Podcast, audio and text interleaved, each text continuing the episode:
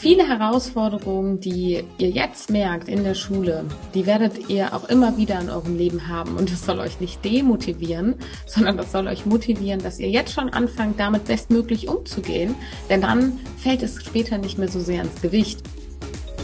In dieser neuen Folge von Move and Grow spreche ich mit Muriel darüber, wie man mit Herausforderungen umgeht. Und ihr habt die Herausforderungen selber benannt, mit denen ihr so zu tun habt. Wir reden auch darüber, wie man den Mut findet, zum Beispiel die Schule zu wechseln und warum du kein Opfer deiner Umstände sein musst, in denen du dich gerade befindest. Muriel ist Expertin für die positive Psychologie.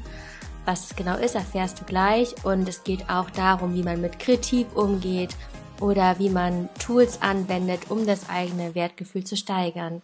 Das ist Teil 1. In Teil 2 nächste Woche geht es dann um die Themen, wie man mit Druck und Stress umgeht und wie man ins Vertrauen findet, warum Angst gut ist und wie man Grenzen setzen kann. Hör dann auch unbedingt wieder rein. Ich freue mich sehr über dein Feedback, was du schreiben kannst an Move Grow Podcast und wünsche dir ganz viel Freude beim Zuhören. Herzlich willkommen im Podcast Move and Grow und deiner klingt ganz ähnlich, Share and Grow. Magst du dich mal kurz vorstellen? Ja, klar, gerne. Vielen Dank erstmal für die Einladung. Mein Name ist Muriel Böttger. Ich bin Psychologin, spezialisiert auf die positive Psychologie und äh, mache die unterschiedlichsten Dinge, unter anderem eben auch meinen Podcast Share and Grow, ähm, biete auch Coachings an, Vorträge, Workshops mit Firmen, alles, was so, was so anfällt. Hast du auch Schüler oder Studenten im Coaching schon mal gehabt? Schüler noch nicht.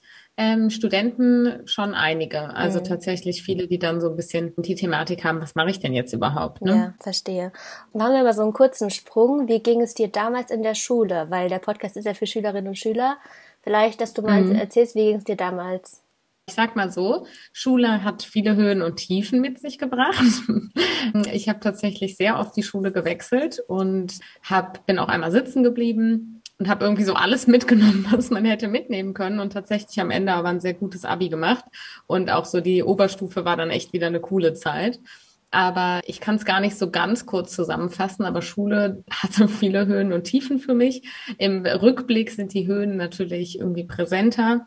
Aber in dem Moment dachte ich schon manchmal, was ist das hier eigentlich? Also ja. ich glaube, ich glaub, das fasst es ganz gut zusammen. Spezifische Nachfragen darfst du gerne stellen an dieser Stelle. Ja, jeder hat in seiner Schulzeit ja. mal irgendwie sowas gehabt. Ne? Also Phasen, wo er sich dachte, was tue ich hier eigentlich und warum?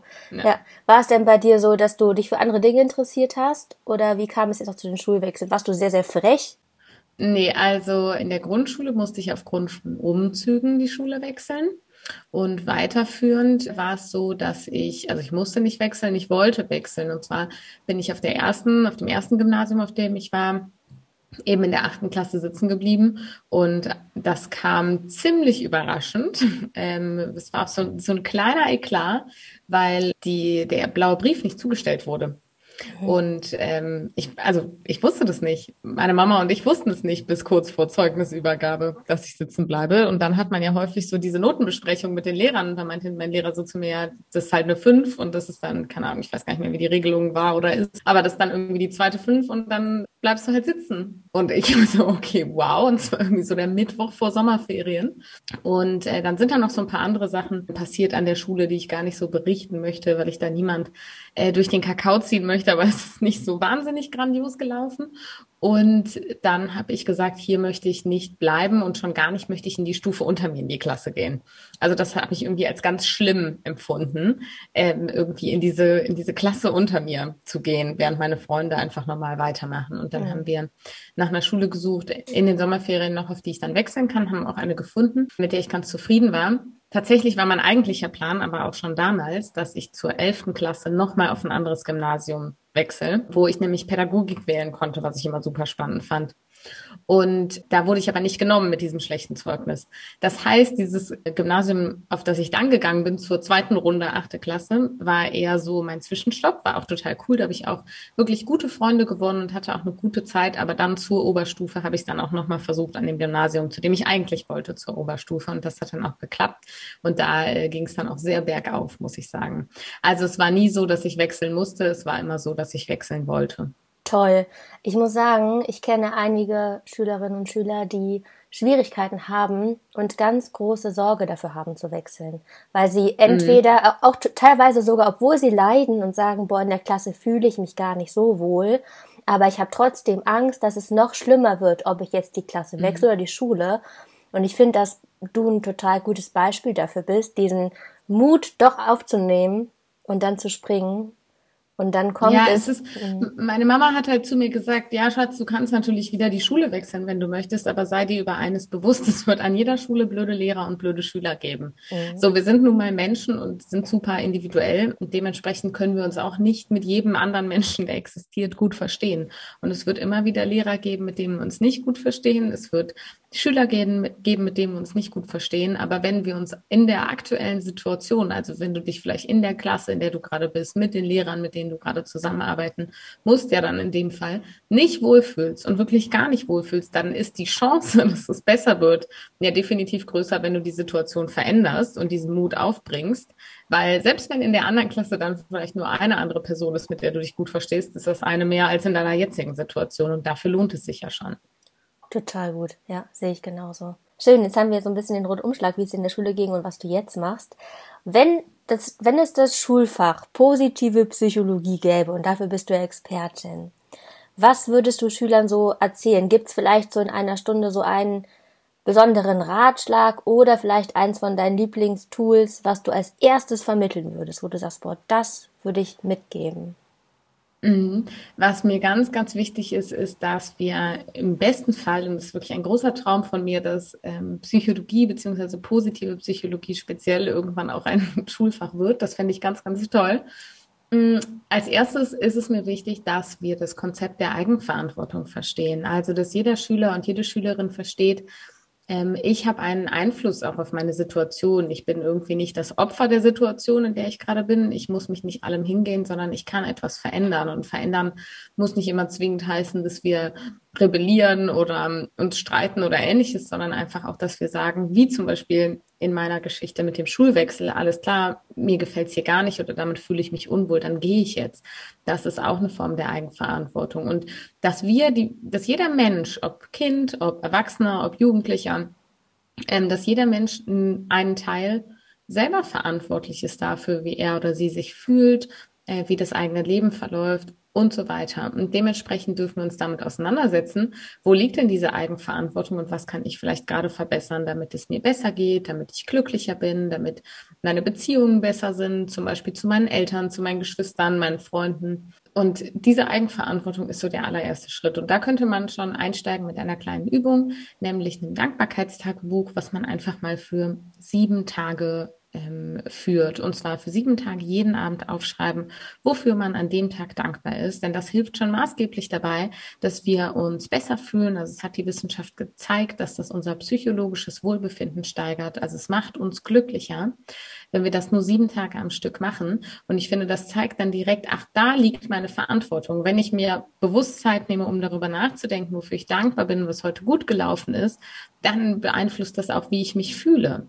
Und diese Eigenverantwortung ist eben ganz, ganz wichtig, denn die ist der Grundbaustein für alles, was wir in unserem Leben erreichen möchten. Da fällt mir zu ein, du angefangen hast, äh, das Thema Eigenverantwortung anzusprechen. Ich glaube, da sagen dann ganz viele, ja toll, aber meine Eltern sind doch für mich verantwortlich bis zu einem gewissen Punkt und so eigenverantwortlich kann ich doch noch gar nicht alles in die Hand nehmen. Und doch kann man natürlich, gerade wenn es um so was wie ein Dankbarkeitstagebuch geht oder um das Sortieren der eigenen Gedanken, weil das ist ja wirklich etwas, wo keiner groß eingreifen kann. Genau, und auch das, wie wir bestimmte Situationen bewerten. Also finde ich alles immer schlecht und blöd und irgendwie alles ist gegen mich oder versuche ich vielleicht schon mich selber darauf zu trainieren, zu erkennen, wo vielleicht Positives drin liegt, aus welchen Situationen ich vielleicht lernen kann. Es gibt bestimmt einige Schüler und Schülerinnen zum Beispiel, die äh, wie auch ich Scheidungskinder sind, also wo die Eltern sich getrennt haben, was selten einfach ist, ähm, aber auch da schon anzufangen, auch noch, äh, auch in einem frühen Alter, selbst wenn die Eltern noch verantwortlich für einen sind, kannst du ja schon für dich überlegen, was ist denn vielleicht das Gute daran? Was lerne ich daraus? Wie will ich denn vielleicht später meine Beziehungen führen? Oder falls es mal dazu kommt, dass ich Kinder habe und mein Partner oder meine Partnerin und ich uns trennen, wie möchte ich denn, dass das abläuft? Ne? Also nutzt das auch zu nutzen, dass man bestimmte Dinge aus der, aus dem Kind, aus der Jugendperspektive sieht ähm, und das sich abzuspeichern für das spätere Leben. Das ist auch Eigenverantwortung. Geht es denn darum, bei der positiven Psychologie, das ist ja auch so ein Wort, äh, was, ja, wo dieses Positive direkt so ins Auge sticht, geht es denn darum, gar keine negativen Gedanken mehr zu haben, frage ich mir jetzt so ganz provokant.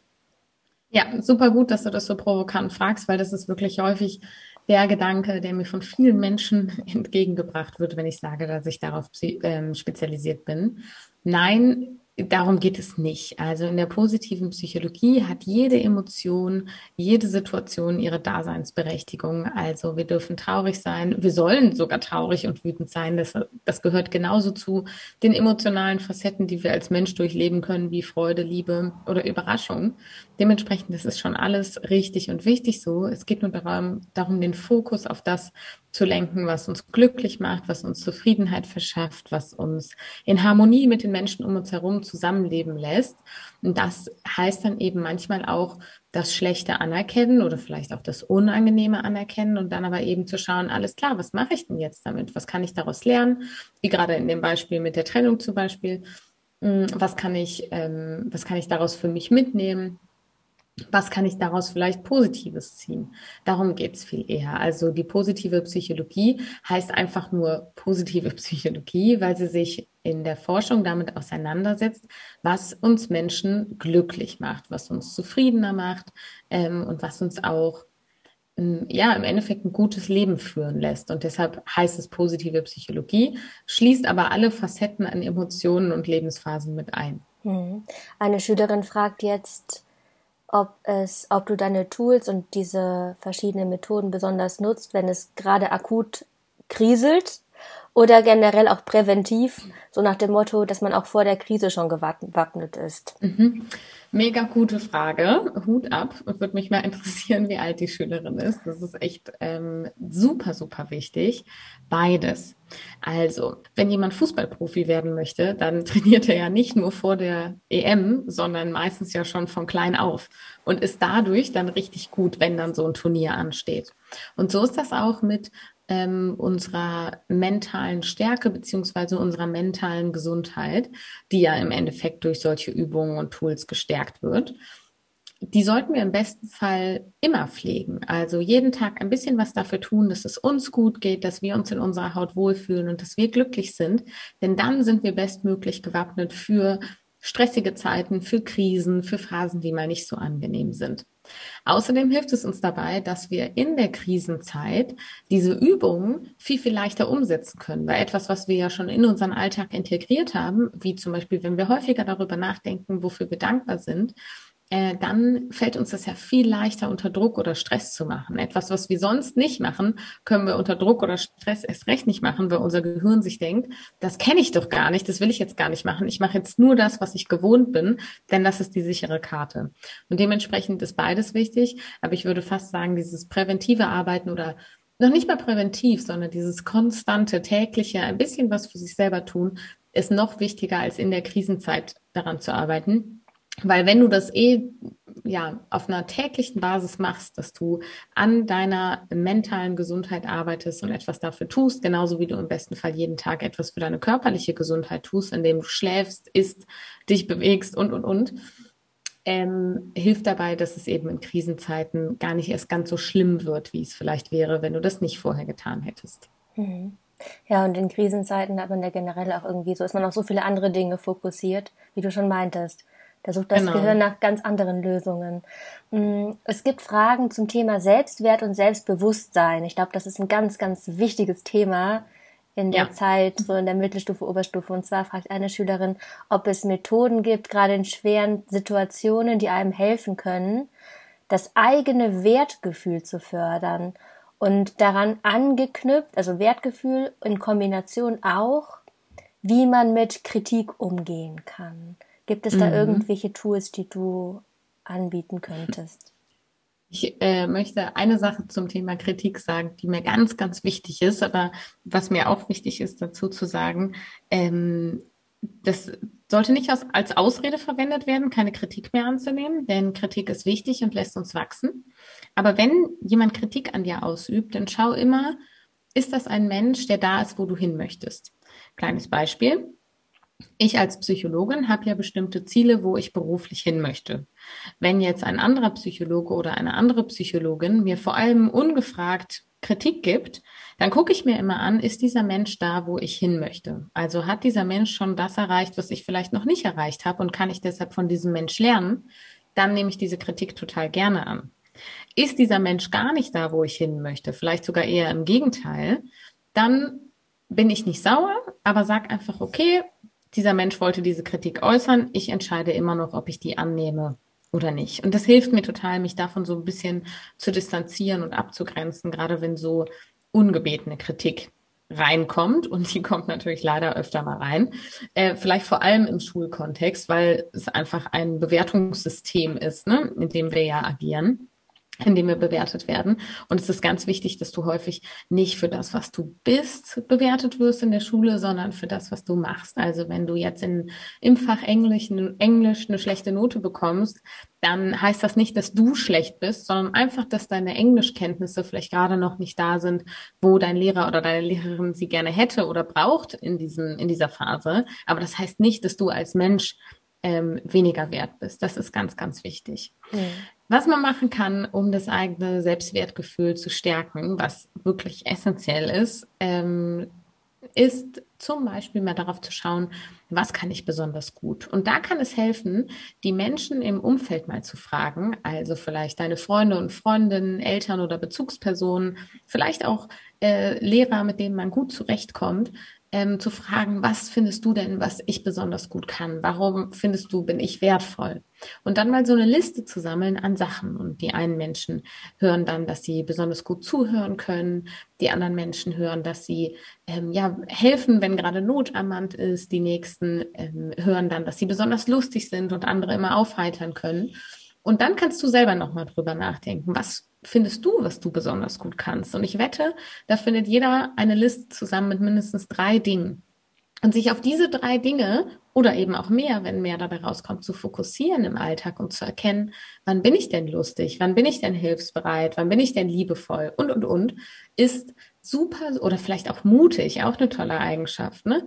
Sich darauf zu fokussieren und das so zu sammeln, also abends sich mal hinzusetzen und zu schauen, wann habe ich diese guten Eigenschaften, diese Stärken, die ich mitbringe, heute denn benutzt und vielleicht habe ich damit jemandem sogar eine Freude gemacht oder jemandem geholfen, um tatsächlich zu erkennen, ich bin wertvoll für andere Menschen. Und das ist unabhängig von vielleicht Noten, die ich mache, unabhängig davon, wo ich wohne, wo ich herkomme, äh, welche Kleidung ich trage, sondern das sind häufig eben ähm, innere Werte, wie das jemand Witze erzählt und andere aufheitert oder mutig ist und dadurch ein Vorbild ist oder vielleicht besonders gut zuhören kann. Mhm. Ja, und das ist einfach ein Weg, auch sich selber da in der Hinsicht kennenzulernen. Deswegen ist es total cool, dann darauf zu achten. Ne? Dieses ähm, auch andere danach fragen ist total wichtig, weil vielleicht ist euch das schon mal aufgefallen. Wir Menschen betrachten uns selber immer etwas anders als Menschen im Außen uns sehen. Also der Blick auf mich selbst ist häufig etwas kritischer, als andere auf mich selber blicken. Und dann sagen wir gerade, wenn wir, wenn es uns vielleicht gerade nicht so gut geht, wir ein bisschen frustriert sind, gerne mal sowas wie, ah, ich, keine Ahnung, ich bin nicht so klug und machen uns selber eher fertig. Und andere Menschen von außen machen das aber gar nicht so schnell. Und deshalb kann es sehr, sehr hilfreich sein, mal zu fragen, wie werde ich denn überhaupt von außen wahrgenommen? Ja, und ich kann nur sagen, Leute, fangt damit früh an. Das ist ja das ganze Leben so. Das beschäftigt auch noch erwachsene Menschen natürlich. Genau, ja. macht euch, das ist eh, voll gut, dass du sagst, das ist wirklich so wichtig, sich mal davon zu lösen, von diesem Gedanken, wenn ich dann erwachsen bin, wenn ich so und so alt bin, wenn ich ausgezogen bin, meinen Führerschein habe, was auch immer, dann ist alles anders. Viele Herausforderungen, die ihr jetzt merkt in der Schule, die werdet ihr auch immer wieder in eurem Leben haben. Und das soll euch nicht demotivieren, sondern das soll euch motivieren, dass ihr jetzt schon anfangt, damit bestmöglich umzugehen. Denn dann fällt es später nicht mehr so sehr ins Gewicht und bestimmte Dinge fallen euch gar nicht so unangenehm auf, weil ihr schon wisst, welche Strategien ihr habt, um mit diesen Situationen umzugehen. Die nächste Frage passt auch voll gut dazu. Und zwar fragt eine Schülerin, wie kann man dazugehören, ohne sich zu verstellen? Also erstmal die Frage ist mega, mega gut, weil das auch ganz wichtig ist. Ähm, du brauchst dich nicht verstellen, um irgendwo dazuzugehören.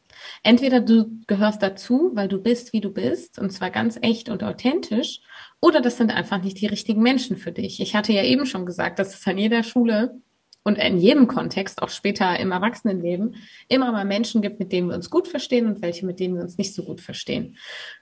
Du solltest bestmöglich Zeit mit den Menschen verbringen, die sich mit dir gut verstehen, wenn du so bist, wie du wirklich bist und wie du sein möchtest. Mm, das heißt, im Umkehrschluss auch, dass wir uns manchmal von manchen Menschen abwenden dürfen. Das muss nicht böse geschehen. Das, wir müssen nicht sagen, ich will mit dir nichts mehr zu tun haben, sondern einfach, dass wir uns von diesen Menschen entfernen und distanzieren, ähm, weil wir uns in deren Gegenwart nicht so wohlfühlen und wir nicht wir selbst sein können. Stattdessen sollten wir Ausschau halten nach Menschen, bei denen wir uns wohlfühlen. Und wenn ihr die Übung von vorher, von der Frage vorher macht zum Selbstwert und mit anderen Menschen redet, dann werdet ihr ja auch merken, zu welchen Menschen geht ihr denn mit dieser Frage? Wofür schätzt du mich wert? Und das sind meistens auch die Menschen, wo ihr selbst sein könnt. Außerdem, wenn du anfängst, deinen eigenen Selbstwert zu stärken und zu erkennen, also wenn du wirklich erkennst, warum bin ich denn wertvoll für andere, wird es für dich immer unangenehmer werden, dich zu verstellen.